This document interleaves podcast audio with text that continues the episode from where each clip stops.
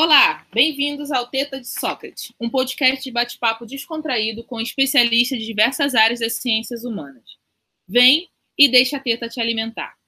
Eu me chamo Sara Correia e estou com Juliana Magalhães. Olá, tia! Olá, mis, Hola, mis amigos! Oh, pero hoy no voy a hablar en español, yo voy a hablar en francés.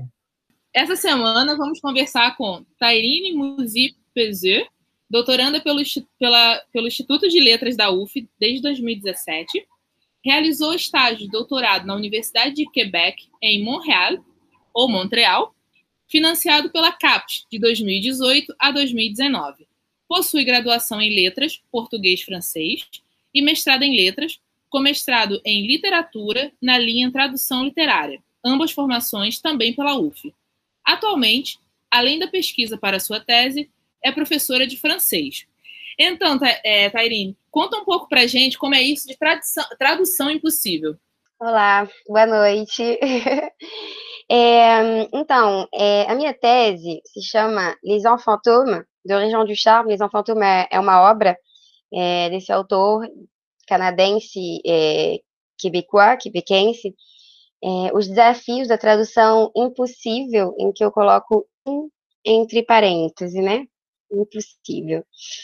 É, a tese, na verdade, com base em autores críticos e teóricos que se debruçaram sobre a história e as obras de Région du Charme, especialmente o romance Les Enfants Fantômes, de 1976, como também sobre o contexto sociocultural e político canadense, os processos, mecanismos constituintes de identidades culturais, que abrangem principalmente a província de Quebec, é, eu pretendo, em primeiro momento, apresentar de que forma a identidade desse povo se construiu, ainda se constrói e evolui em função do outro e das diversas identidades em que se viram aprisionados.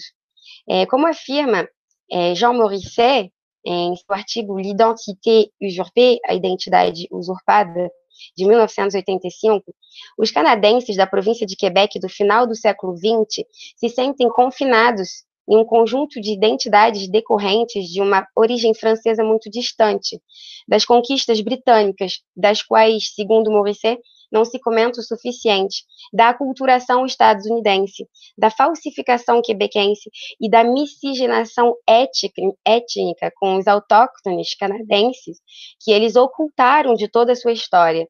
Os canadenses de origem francesa se percebem, portanto, presos em uma série de identidades que eles mesmos não escolheram. Nos dias de hoje, é possível evidenciar a riqueza identitária da sociedade quebequense, plural e dinâmica, que não seria possível se não fosse pela história tão própria e característica dessa coletividade. Podemos perceber o quanto a relação desse povo com o seu passado sombra, um passado que foi ocultado e reprimido, pois recusando é, essa identidade bastarda, desapropriaram deste povo a sua verdadeira identidade e sua língua, ou seja, a sua canadianité, talvez canadianidade, né? É, de tal forma que as memórias desse derradeiro tempo, a contar da ocupação permanente dos franceses com a chegada de Samuel de Champlain e a fundação de Quebec em 1608, ainda ocupa um espaço importante no imaginário coletivo quando se trata de responder às preocupações do presente. Ao mesmo tempo em que se pode identificar traços comuns a essa pequena coletividade, originalmente francesa, tais como a língua, o passado e as lutas pela sua sobrevivência frente ao imperialismo cultural estadunidense e à hegemonia europeia, por exemplo, é também possível dizer que essas particularidades compartilhadas originaram uma série de divergências no que concerne à consciência ideológica e política é, de cada indivíduo que compõe, nos dias de hoje, essa sociedade da qual eles participam. Cada um dos indivíduos que a compõem criará sua própria opinião, seus próprios conceitos, a partir de uma mesma língua e origem, porém, testemunhando de suas experiências e sentimentos de modo singular e individual. Sendo assim, seria impossível chegar a um consenso para se ter pensamentos e modo de agir semelhantes em busca de se delinear de maneira mais concreta uma única identidade. Presenciamos, então, o que podemos chamar de uma identidade compósita. Contudo, é, será justamente nessa heterogeneidade que nós depararemos com um traço em comum, uma mesma faceta de uma identidade híbrida. A percepção que cada indivíduo tem de si mesmo, a forma como ele se apresenta e se define, revela a identidade na qual ele se percebe e se encontra. No entanto, o olhar do outro, e, e digo outro com, com músculo, né, não é visto sob essa ótica. É, sobre sua própria identidade se torna refém de como o outro o qualificará. Como afirma é, Jean Morisset, é, foi a partir do discurso dos outros que rapidamente tomei consciência tanto do que éramos, do que não éramos e do que queriam que fôssemos. É, observamos, similarmente, na obra Les Mémoires québécoises, as Memórias Quebequenses de 1991, de Jacques Mathieu, que dependendo da localidade desse outro, essa mesma coletividade francófona da América do Norte será designada e percebida, ora como canadense quebequense, que é a matriz francesa, ora como canadense americano, que é a matriz inglesa, demonstrando mais uma vez a relevância do olhar do outro sobre essa coletividade. Cito Jacques Mathieu, o indivíduo se identifica de forma diferente dependendo do local ou das circunstâncias. Sua identidade permanece dependente do outro. Em Paris, ele vem do Quebec, em Londres, do Canadá. Representações de si e percepção do outro forjam a identidade. O que nos leva a compreender que a identidade se engendra não apenas na própria representação de si, mas também na percepção do outro, ou seja, numa parcela de si que não necessariamente seria desejada, mas seria, entretanto, recebido através de um olhar alheio, já que uma interpretação do outro sobre essa coletividade vai muito além de simples apelativos, pois ela é capaz de embargar a sociedade, como demonstra é, Jean Morisset. Ficamos um pouco completamente poluídos com a interpretação de outros povos, sejam eles da América Inglesa ou da Europa Francesa. No entanto, considero que, para nós, será impossível circunscrever e recuperar nossa identidade enquanto não tivermos desma desmascarado as falsas identidades nas quais nos aprisionaram há tanto tempo que nos, nos, nos esquecemos de quem somos. Durante é, a década de 1960, marcada pela Revolução Tranquila, o Quebec passa por um período de grandes mudanças e transformações, decorrentes de movimentos sociopolíticos e culturais, um momento representativo de protestos e rejeição face aos, aos padrões impostos pelos paradigmas neoliberais e pelos cânones hegemônicos ocidentais. Nesse período, nasce na sociedade quebequense, apesar de suas contradições internas, uma outra forma de pensar a própria identidade, ou pelo menos uma forma diferente daquele que eles, daquela que eles concebiam até então. E assim surgiu um movimento social forte que promoveu mudanças consideráveis no âmbito cultural, político, social e ideológico, e que veio a desestabilizar estruturas sólidas oriundas do colonialismo. Na esfera política, é, um dos aspectos que mais se evidenciou foi o questionamento sobre o caráter identitário do cidadão canadense-francês. Havia uma reivindicação sobre o status, posto que ser cidadão quebequense era a intenção. Tanto que, em 1968, fundaram um partido de militância, o PQ, que é o Parti Québécois, Partido Quebequense, em prol da soberania do Quebec e da preservação da língua francesa na província. E vislumbrava-se com a aquisição de uma nacionalidade não mais canadense, mas quebequense, é, não apenas uma questão de terror político, mas também de cunho ideológico, iniciando assim uma ruptura determinante com o império das culturas neocoloniais, que ainda tinham certa influência sobre o povo quebequense. Portanto, nesse contexto pós-colonial no qual o Quebec se insere, há um crescente repúdio aos padrões culturais e políticos estabelecidos pelos paradigmas neoliberais. Ainda segundo Morisset, toda a literatura quebequense que antecede a Revolução Tranquila e as obras de Gaston Miron, que foi considerado um ilustre poeta nacionalista, não era genuína, levando-os ou ao criticado nacionalismo de Lionel Groux ou ao alienado babelismo liderado por Trudeau. ou ao modernismo pequista, do PQ, do Partido Quebequense, né? Segundo Morisset, não cessou de buscar uma língua e uma França artificial para melhor se aniquilar. Morisset descobriu ainda que toda essa literatura o mergulhava em um mundo deturpado, que durante o período escolar, o que chamaram de cours classique, que foram as aulas clássicas, foram aulas que teriam sido dadas à força. Segundo Morisset, as aulas foram dadas à força aos filhos dos Canadiens à souliers de Boeuf, para se referindo então aos primeiros colonos, é, sob o rolo compressor das humanidades greco-latinas, conseguindo fazer com que percam sua identidade e sua língua em poucos anos. E fabricavam para eles uma história e uma sociologia fictícias para melhor deglutir os seus verdadeiros heróis e enterrar para sempre os seus antepassados.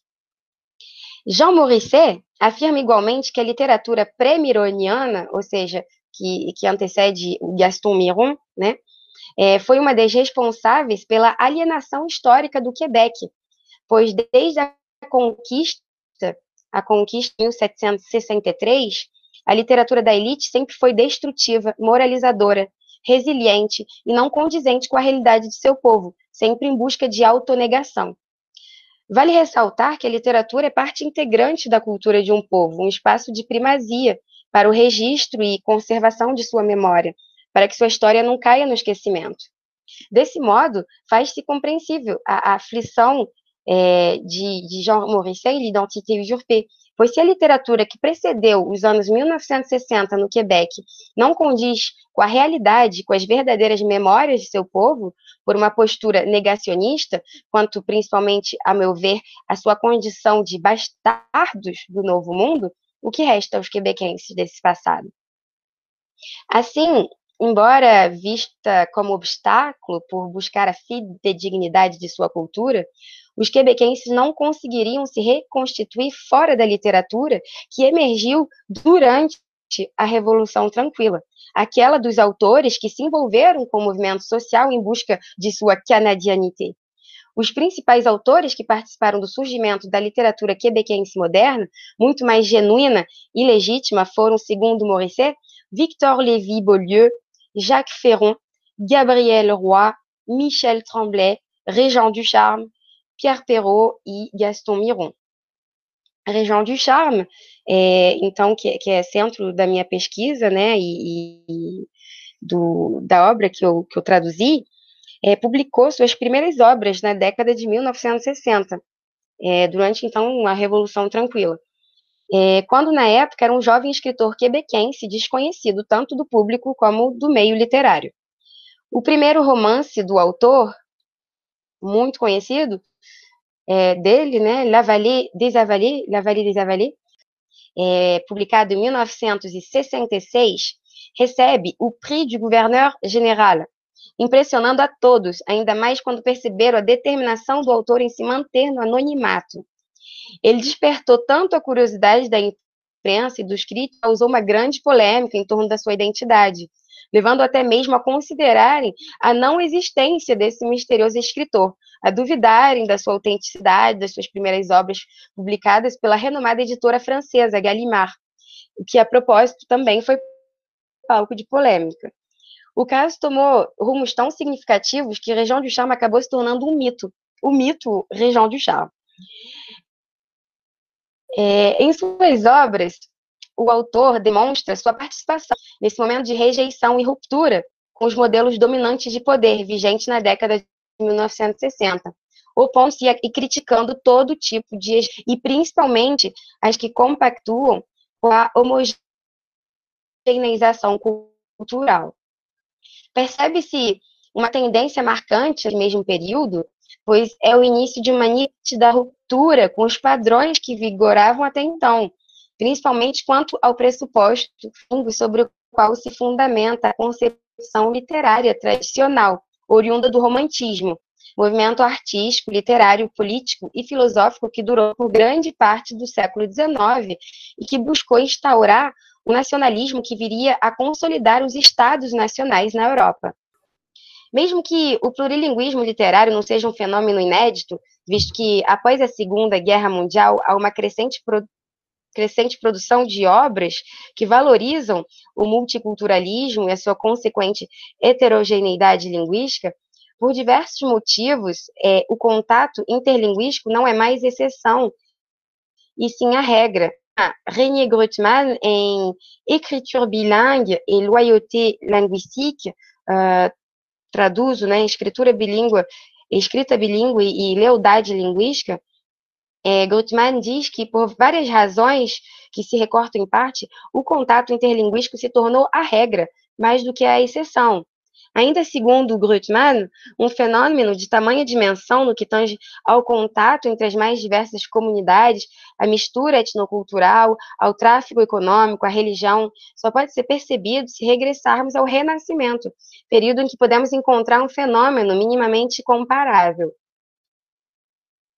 No entanto, Grutman reitera que, enquanto alguns valorizam o progresso do mundo contemporâneo quanto ao cosmopolitismo, que leva à convivência e à coabitação linguística, outros se sentem incomodados com a presença do outro e optam por se proteger por detrás de valores seguros, nos quais se encontram, por exemplo, a literatura, cujos modelos nacionais ainda predominam fazendo desta instância um refúgio para resistir às mudanças e manter o status quo literário, que ainda reivindica a pureza linguística e cultural. É, aquele mesmo que outrora for o alicerce para a construção de um modelo nacionalista. Hum. Uma pergunta, Tairene, você falando, talvez volte um, um pouco, mas a, a, minha curiosidade, quando até li o resumo do que você pesquisa.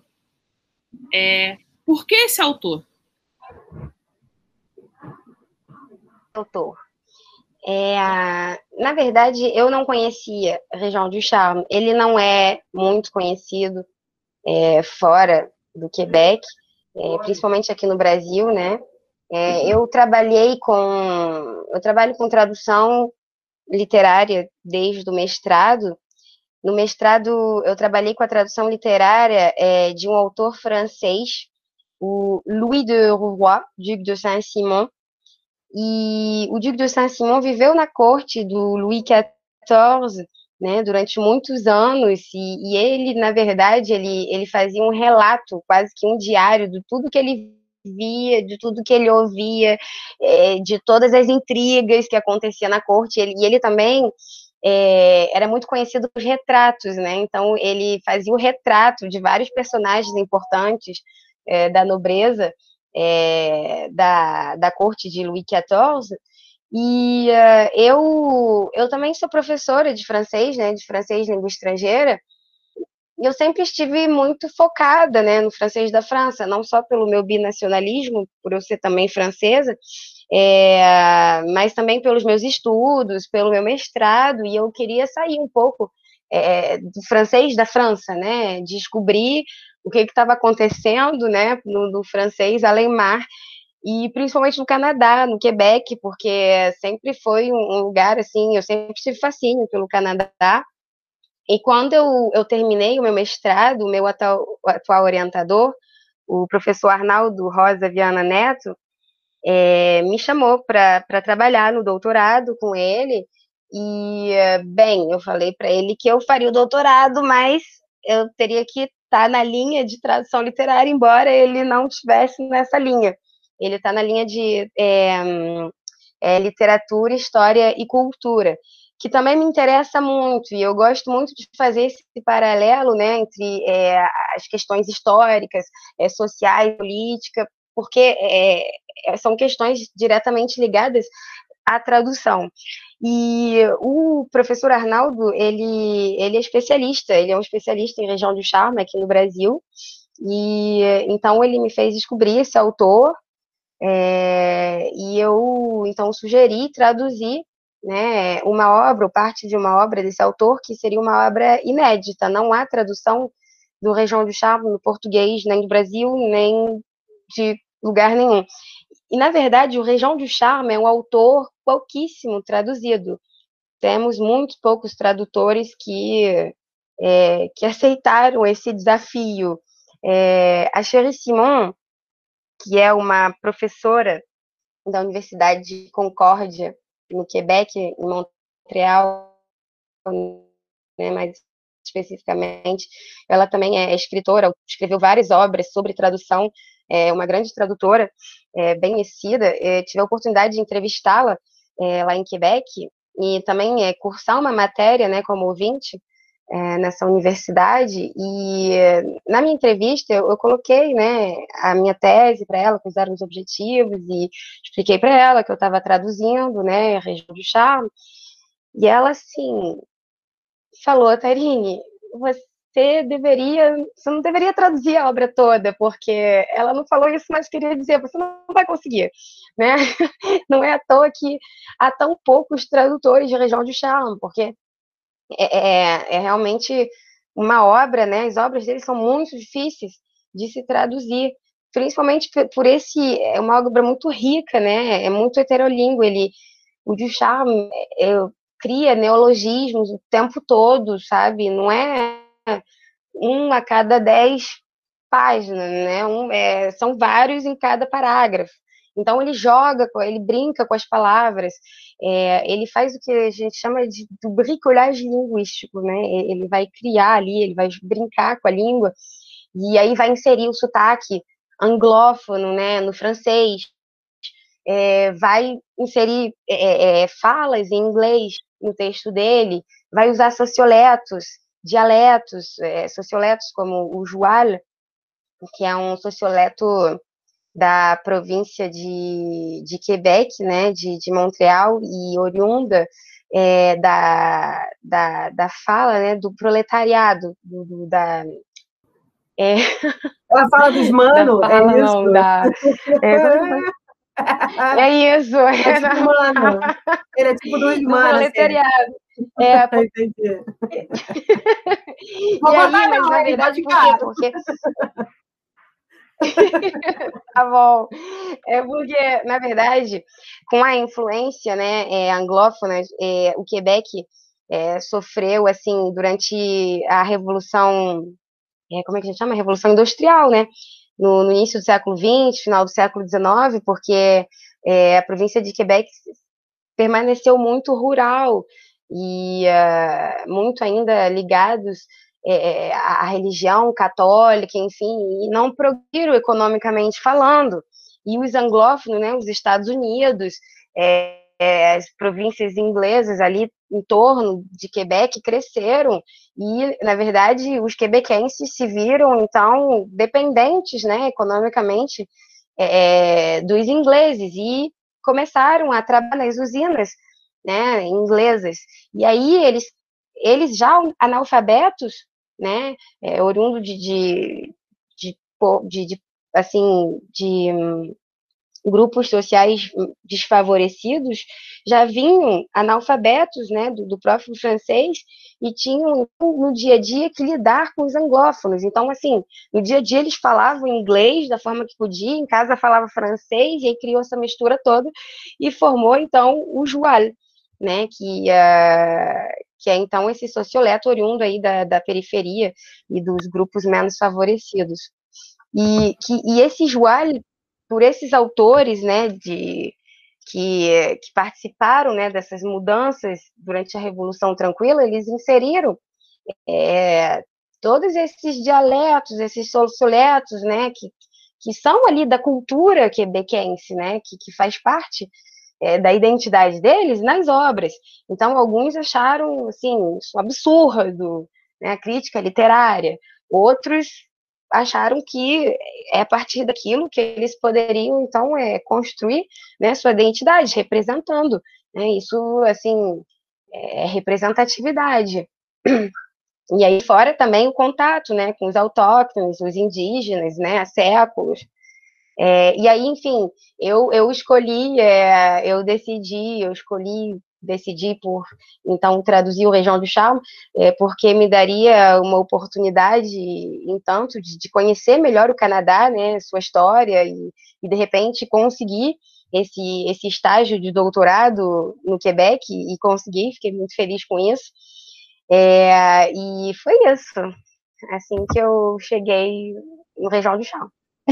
Nossa, eu achei, achei muito legal, porque assim, é, eu imagino que o desafio. Então, daí que se tira a ideia do, da tradução impossível. Né? Traduzir um autor que usa diversos, é, diversos estilos linguísticos, diversas possibilidades de usar a língua, é, e fazer um público completamente diferente entender é, isso deve ser realmente a mesma coisa a gente tentar traduzir nossos, nossas gírias é como se alguém tentasse Sim. traduzir as nossas gírias, né? As gírias muito é, cariocas. Gente... Tipo, caraca, ah, marca um 10 ali que a Exato. gente vai. Como você vai traduzir isso? É, exatamente. Como não ficar uma coisa totalmente estranha na cultura de chegada, né? Uhum. Principalmente quanto é, a questão da, da, heterogeneidade linguística, do plurilinguismo, que, que não é comum aqui no, no Brasil, é cultural lá no Quebec, né? Então, como é que a gente traz isso na tradução? Como é que a gente procede? Eu queria voltar um pouquinho, né, sobre essa questão do, do plurilinguismo, do, do unilinguismo na literatura, porque nisso a gente também é, vai chegar é, nessa questão da, da, identidade, né, da construção ah, identitária. Sim. É, então, é, o que acontece é que é, eu estava falando antes que a literatura ela é um campo independente que não evolui ao mesmo tempo que as mudanças políticas e culturais, e sim no seu próprio ritmo, fazendo com que, é, neste período, os escritores não tenham aproveitado como poderiam do abundante interlinguismo florescente naquele momento.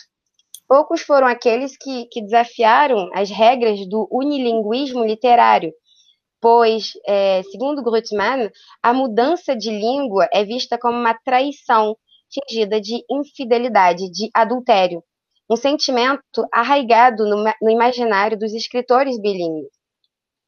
Desse modo, evidencia-se que durante muito tempo é, houve uma forte rejeição frente à escrita heterolíngue, ou seja, aquela que não apenas incorpora idiomas estrangeiros ao texto, mas também variedades sociais, regionais e cronológicas de uma mesma língua e diferentes registros de linguagem, fazendo-os coexistirem em uma mesma obra, como é o caso de Ducharme, pois os autores bilíngues sabiam que, ao produzir textos fora do padrão unilingue imposto pela crítica literária, andavam em terrenos hostis, sentindo constantemente a necessidade de justificar o porquê de não se ater a uma língua, aquela de sua primeira socialização, de seu convívio familiar, aquela língua considerada materna. É, durante o pós-modernismo, há uma mudança quanto ao pressuposto monolíngue sobre o qual se baseou a concepção literária durante séculos, a pluralidade das línguas e, assim, o heterolinguismo presente na literatura se faz a cada vez mais importante nas obras dos autores pós-modernistas, demonstrando que, aos poucos, foram se tornando objeto legítimo dos estudos linguísticos e literários. E aqui eu vou citar a Simon, é, na sua obra Entre les langues, Between de Christine Brooke Rose, Entre as Línguas, e ela diz que o caráter transnacional das expressões culturais do mundo pós-colonial, os textos híbridos, estão se tornando objetos legítimos, ao invés de excepcionais, da linguística e da literatura. A Sherry Simon afirma igualmente que o bilinguismo literário, evidência da fragmentação e da interpenetração das identidades culturais, devido aos significativos movimentos migratórios e também ao exílio próprios ao contexto pós-colonial, marcam a literatura do século XX.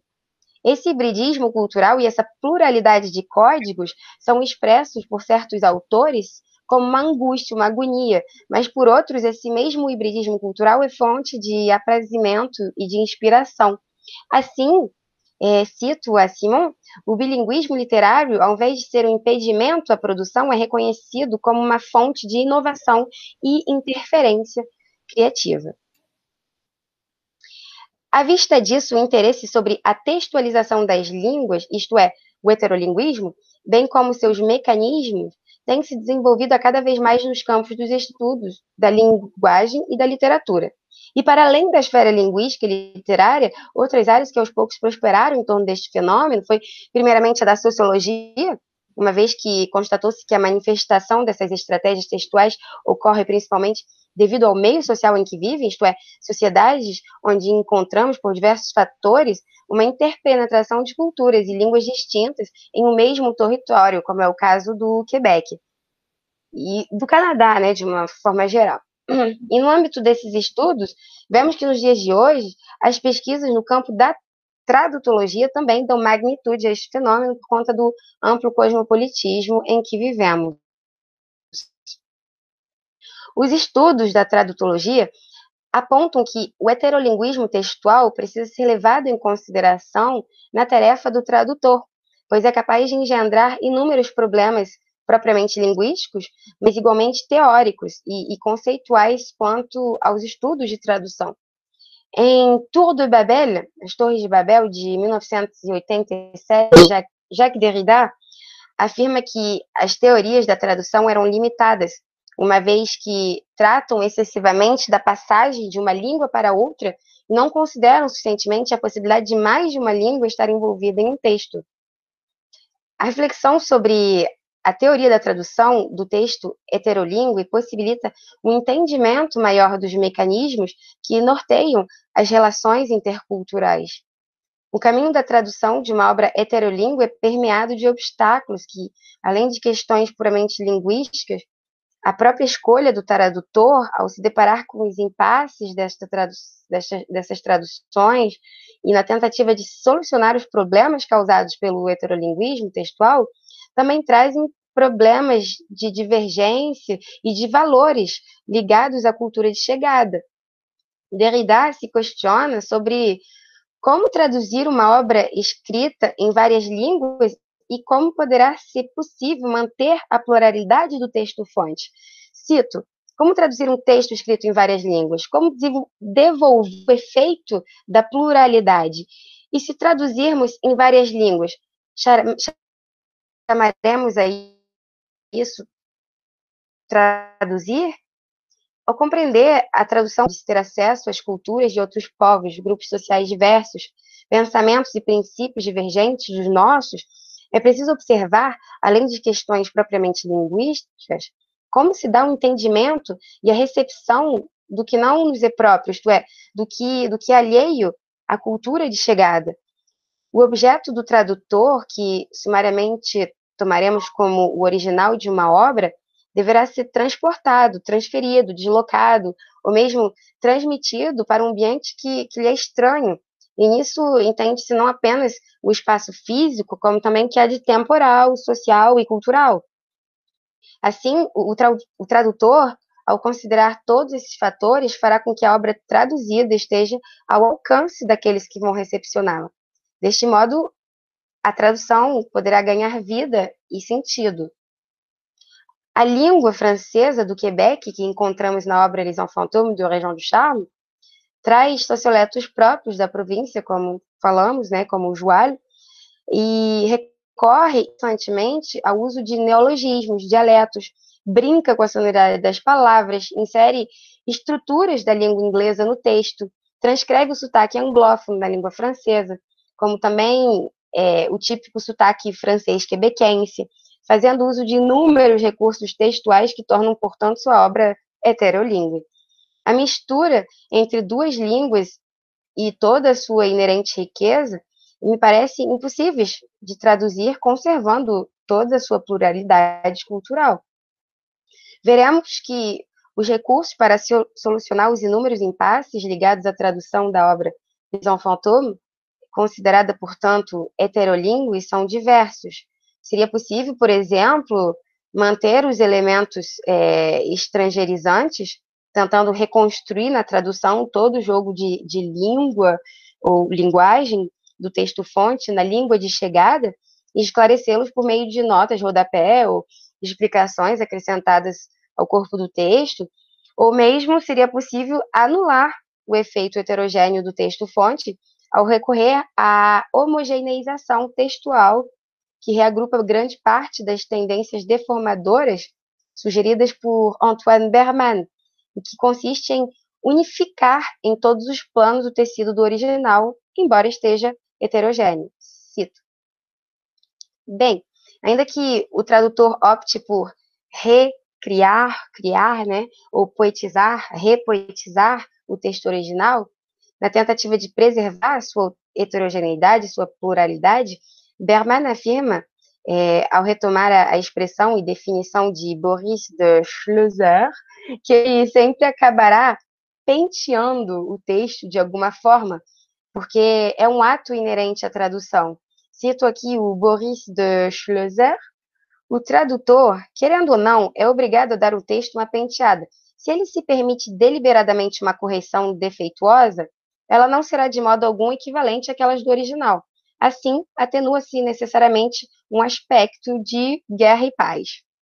Consequentemente, eh, de acordo com Berman, será somente delimitando o objetivo do traduzir que as receitas é, antideformadoras podem fazer sentido a partir da definição de princípios reguladores não metodológicos.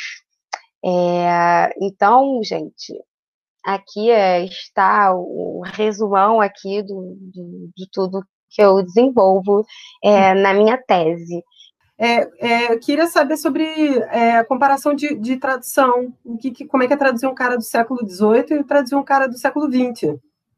Para dois franceses completamente Nossa. diferentes, sim. Não, é, é, é, bem diferente, bem diferente, porque assim, é, como a gente, como a gente sabe, a tradução é, ela não é apenas uma transferência linguística, né, de uma palavra para outra, é, é, uma transferência cultural, é uma, a gente, né, precisa entender a história, precisa entender a cultura, precisa Sim. entender o momento sociopolítico, né, é, antes de fazer a tradução. A gente precisa entender em que, que o, aonde o autor está, né? Onde que o autor daquela obra está, tentar, né, de alguma forma entrar na cabeça dele, como que ele está pensando.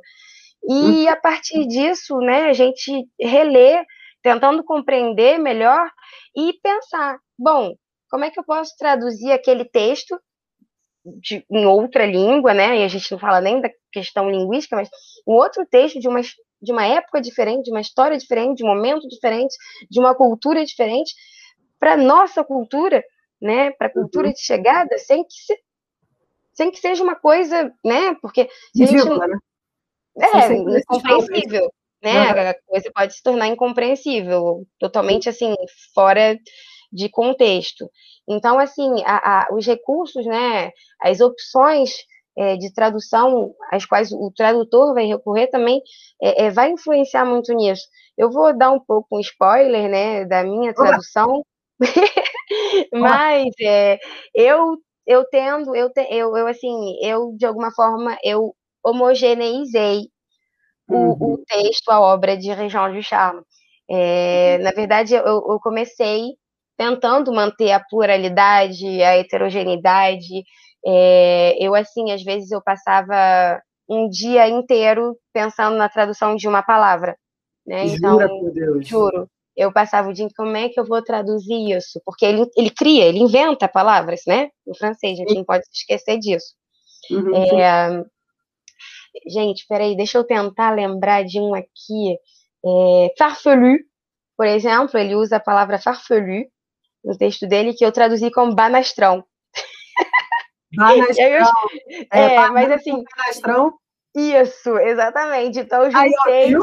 Eu, eu, criei a palavra aqui em português. Então, assim, na tradução eu acabei homogeneizando é, e, e, e, colocando uma tradução é, é mais, digamos, é, sem, sem esse neologismo, né? Mas para cada uma dessas palavras em que eu poderia ter criado alguma coisa, em que o Região do Charme é, é, é, cria algo novo, né? Eu tentei justificar em nota de, nota de rodapé e, e, no cinco capítulo, né, no capítulo 5 da minha tradução, que eu vou falar então das dificuldades, né, da tradução da obra de, de Região do Charme. E assim, nesse, nessa minha primeira tradução, que eu tentei manter, manter ali essa heterogeneidade, essa pluralidade, é, é, no texto dele, ficou realmente algo assim estranho, né?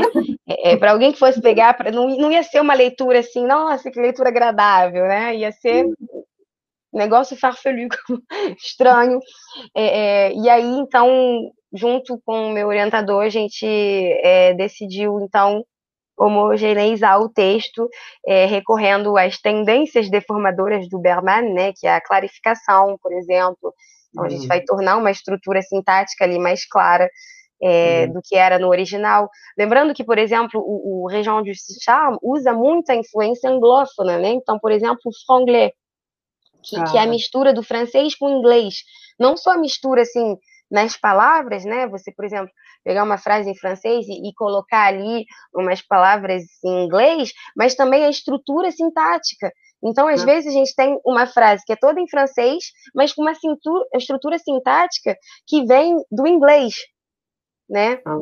E, e, isso, por alguns teóricos do século XIX, no Quebec, era muito, é, muito mal visto. Eles diziam que, assim, isso mataria o francês. O pior, o pior inimigo ali é, no Quebec era o, o franglais, né? Porque não se poderia usar o francês usando estruturas sintáticas do inglês. A gente, eles perderiam ali o, o francês. Sim, uhum. né? Então o franglais, na verdade, é, é, é, é a aculturação, né, do, do francês, do, do inglês no francês. E eu acho que, assim, é, isso é inerente, né, gente? Quando a gente está vivendo ali num país bilíngue, em contato com uma outra língua o tempo todo, é, a gente acaba tomando estrutura, pegando estrutura da outra língua para uhum. montar no, no, francês, né? Então, assim, é, hum, é isso. Você, Tairine, fazia isso quando estava na França? Pegava estruturas é, de, de produção brasileira, sei lá, um de jeito tipicamente brasileiro de fazer. Não, não, porque, é, é porque, uma coisa. Você, não, mas é porque assim, sim, isso pode acontecer quando, quando a pessoa ela é bilíngue, né? Uhum. Isso, isso já acontece. Mas agora vocês imaginam se, por exemplo, vocês falam português, mas que aqui no Rio de Janeiro, peguei, vamos pegar como exemplo, Rio de Janeiro, tem tem o português, que é, que é oficial aqui no Rio de Janeiro, foi uma luta para a gente ter o português como língua oficial no Rio. Mas grande parte da população é, é, é hispano, hispanofone, é, não, é, é, como é que fala isso né, em português? Sim, sim. Hispano, é. enfim, fala é, espanhol. espanhol. E, e aí eles, eles, eles convivem o tempo todo. Então uhum. a gente uhum. tem esse contato, né, é, é, interlinguístico aí do, do português e, e, do espanhol o tempo todo. Então assim a interferência entre uma e outra é, é, é muito difícil, né? A gente fazer essa barreira. Não, português para cá, espanhol para lá. A, a, língua acaba se, se misturando. Só que quando a gente pensa no Quebec, e né, Montreal, enfim, na província de Quebec, a língua francesa, é, a permanência e a manutenção da língua francesa era também a manutenção de sua identidade, né, uhum. de sua história. Então, assim, era algo muito importante de se preservar. Eu quero e... saber como é que o, o Região do Charme ele é recebido hoje. Como é que a galera hoje no Canadá recebe ele? Entendi. Então, é, sabe que eu, eu comentei para vocês, porque assim, eu falei bem brevemente, né, da produção do autor e, e do autor. É, vocês sabiam que o Região de Charme foi considerado um mito, né? Porque ele, assim, a gente poderia até dizer que ele teve um comportamento misantrópico, né? Ele tinha, assim, uma aversão é, à sociedade, e isso é, é bem nítido é, nas obras dele. Se a gente lê o Região do Charme, a gente vai entender que ele era, sim, uma pessoa meio que desacreditada da humanidade. Então, ele, assim, ele fugiu da, da, das câmeras, da mídia, é, uhum. durante todo o período em que ele escreveu, né? E, assim, teve as primeiras obras em, na década de 60, mas foi até 1990, 90 e pouco, se não me engano, que ele publicou a, a última obra dele. E, uh, e ele, né, estava falando que ele era considerado um mito, e quando eu cheguei no Quebec, eu conheci um, um rapaz lá que era quebequense, e, e eu comentei, ah, não, estou aqui para pesquisar, né, então, é sobre o Região de Charme, estou traduzindo uma obra dele tal, lá, lá. Aí ele falou para mim assim, ele, não, mas isso não faz sentido. A região de Charme, esse cara não existe. Isso foi um pseudônimo aí para o escritor que, que a gente não conhece. Olha, eu juro para vocês que eu fiquei assim, é, é, como é que eu poderia dizer? É, eu fiquei sem palavras, como assim, o Ranjão Tchau não existe, né? Porque assim, eu, tava, tinha acabado de chegar, então assim, eu não tinha. Não tá, foi a primeira semana que eu cheguei no Quebec, né? Falei, gente, me enganaram, o Ranjão Tchau não existe, como assim? E aí, eu, bom, e claro, eu fui para a faculdade, né, peguei as matérias e tal, e é claro que no meio acadêmico todo mundo conhece, né, o Região do Charme, ele de fato existiu, né, enfim, ele deu várias entrevistas a jornalistas, inclusive, é, é meu, meu próprio, meu, meu orientador lá no Quebec, ele teve contato até com pessoas que conheciam ele, ele, ele já foi visto em Montreal, né, mas é, é para você ver que, que para vocês verem que é, ficou o imaginário, né, de, de um autor, assim, talvez inexistente. Isso se tornou um uhum. caso, né, teve, até, teve vários artigos escritos sobre isso, L'Affaire du Charme, né, da Pavlovic, que eu retomo bastante na minha tese, é, uhum. é, que fala, né, sobre a questão, porque virou todo um affaire, um caso, né? Tipo, as editoras brigando, porque a Gallimard publicou, mas a editora canadense não publicou, e quem é esse cara? Será que é um estudante, um estudante morto? Aí descobriu que não é, e que depois. Um rolê danado. Muito legal, parece até, parece romance policial. Nossa, total. O cara escreveu um monte de coisa, mas a vida dele era um romance também. Nossa, que doideira. É, um romance, assim. policial. Queria aparecer, ele não queria aparecer né? É, não, pelo visto, ele, só, ele queria que a literatura dele falasse por ele, né? Mas aí ele causou o um movimento contrário, provavelmente, que é esse movimento de ninguém, é, de, dele virar um mito, ninguém, todo mundo achar que ele é caô. Né? É. Cara... não, é, agora eu vou dizer que, assim, é, novamente, quanto à recepção, é, eu acho que, assim, hoje ele pode, ele é, assim, considerado um, um autor vanguardista, né? Porque é, foi, foi, um dos primeiros autores que participou desse movimento mesmo de rejeição, né? E, e na escrita dele é, se representar, né? É, culturalmente, é, representar a cultura dele. Nós, nós falamos francês, sim, mas é um francês que, que, que, tem interferência do inglês, é um francês que tem seus dialetos, é um francês que tem seus socioletos, é um francês que se enriqueceu muito com, com a cultura é, autóctone, né? Os indígenas é, é canadenses, porque assim é, é, os franceses, é, que na época foram colonizar o Canadá, é, se viram num, num, local totalmente diferente, vocês imaginam? É, você sair da França no século XVII, pegar um frio de menos 30, menos 40, enfim, a, a, a necessidade, né, a necessidade, digamos que de vida, né, criou a necessidade também de, de se ter novas palavras. Por exemplo, Sim, claro. é, locais, muitos, muitos lugares, né, províncias, cidades e tal, é, pegaram nomes é, autóctones, né, do, do, dos uh, autoctones, de, de, de, originários, né? Isso, isso, isso enriqueceu muito a língua francesa. Hoje em dia, é, está se inserindo a cada vez mais no dicionário de, de, de língua francesa, né, o, esquebecismo, né, o, o, é, o léxico, o vocabulário vindo do francês de Quebec. Ah, legal. Né, cada vez mais. E então, assim, o Região de Charme é, participou, né, desse movimento, então, de, de, construção identitária, né? Quem são os quebequenses, né? É, uhum. A partir da língua, a gente tem uma representatividade, né? Muito grande. Sim. Já que a gente deu uma paradinha para respirar e beber um copo d'água antes de irmos para as dicas, vamos aproveitar a oportunidade para agradecer o apoio do INCT Proprietas. O INCT Proprietas é um instituto de pesquisa interdisciplinar e internacional que tem como objetivo debater o conceito de propriedade em diversas áreas das ciências humanas. Obrigada, gente! Então, vamos para as dicas? Então, gente, vamos para as dicas. Antes da gente ir para as dicas, a gente gostaria de agradecer a Tairine pela participação, por mostrar a gente um pouco sobre literatura quebequense. Uhum. Procurem Região do Charme, é, procurem autores canadenses, porque a gente também vai procurar que a gente não conhece, a gente passou a conhecer agora, e é por isso que a gente conversa com pessoas diferentes, para mostrar coisa diferente para a gente. Então, Tairine, obrigada pela participação. De nada, é, foi um prazer. Vamos para as dicas, então. Vamos começar com você. Que, que, que, que dica você vai dar para a gente? Vamos de dica. O que, que você está ouvindo, minha filha? O que, que você está lendo? O que, que você está vendo? Não, peraí, deixa eu pensar aqui. Vamos. Deixa eu pensar um negócio interessante. Calma aí, deixa bem. Ah, enquanto você não sabe o que, que você vai falar... É que eu fale? Vai, meu amor, enquanto Tairine pensa. Vai, Chuchu. Gente, como que a gente está falando do Canadá? Como é que a gente está falando de Quebec?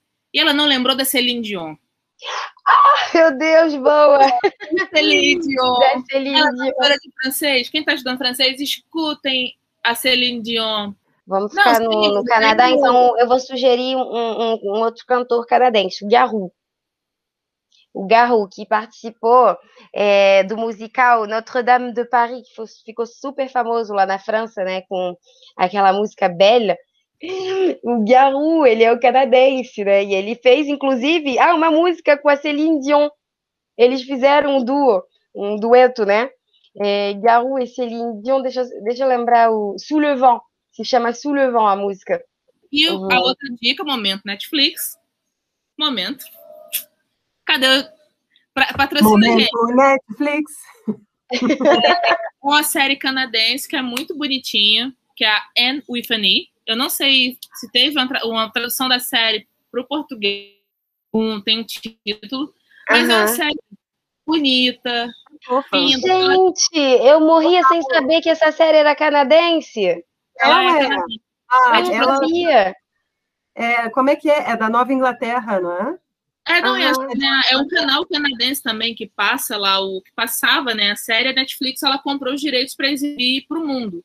Putz, e... mas cancelou. A série é tão legal. É, cancelou, acho que tá na terceira, quarta temporada. Mas o, e, me, pelo que eu li, é, uma, é baseado numa série de livros. Não vou agora falar a data, porque eu com certeza vou errar. É Anne, é, Anne in the Green Gables, acho que é, é isso. E no, no, do livro, sim. Só que parece que as três temporadas da série, três ou quatro, se eu não, não me engano, não chegou nem a contemplar o primeiro, o primeiro livro. E são sete livros, da, se não estou enganada, porque pega até ela chegando na fase adulta. Ah, então, tem verdade. Tem é, a série acaba, ela, é, ela, é, ela, ela, é criança ainda, né? Adolescente. É, Anne, Anne de é. Green Gables, o livro. Isso, Anne of Green Gables. E é tem a série da Netflix, são quem também. É, é para esse momento que a gente está, né? Todo mundo tendo que ficar em casa o maior tempo possível. É, é uma série leve, aquilo não parece uma criança, parece uma pessoa com 100 anos de idade falando a sabedoria que tem, mas acho que vale a pena. E tem umas referências boas, né, que ela, que ela fala, então são minhas recomendações, Celine Dion e a Anne. Vou dar a dica, hein, gente? Vejam a filmografia do David Cronenberg e do Denis Villeneuve. O Denis Villeneuve é conhecido pelo Blade Runner, 2049, e vai fazer o Duna. Opa, esperando o Duna sair. E o David Cronenberg, que fez Videodrome, que fez é, A Mosca, que é famosa. Olha aí, quem não conhece a mosca, você que tá comendo mosca. Enfim.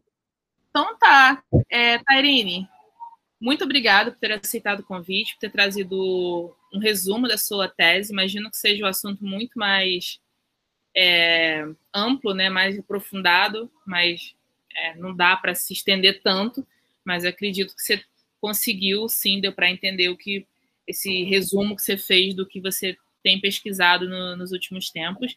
E é sempre bom a gente sair também dessa, dessa zona do conforto, né, da gente escutar algo de que a gente já conhece um pouquinho. Então, bem, então, gente, é isso. A gente agradece.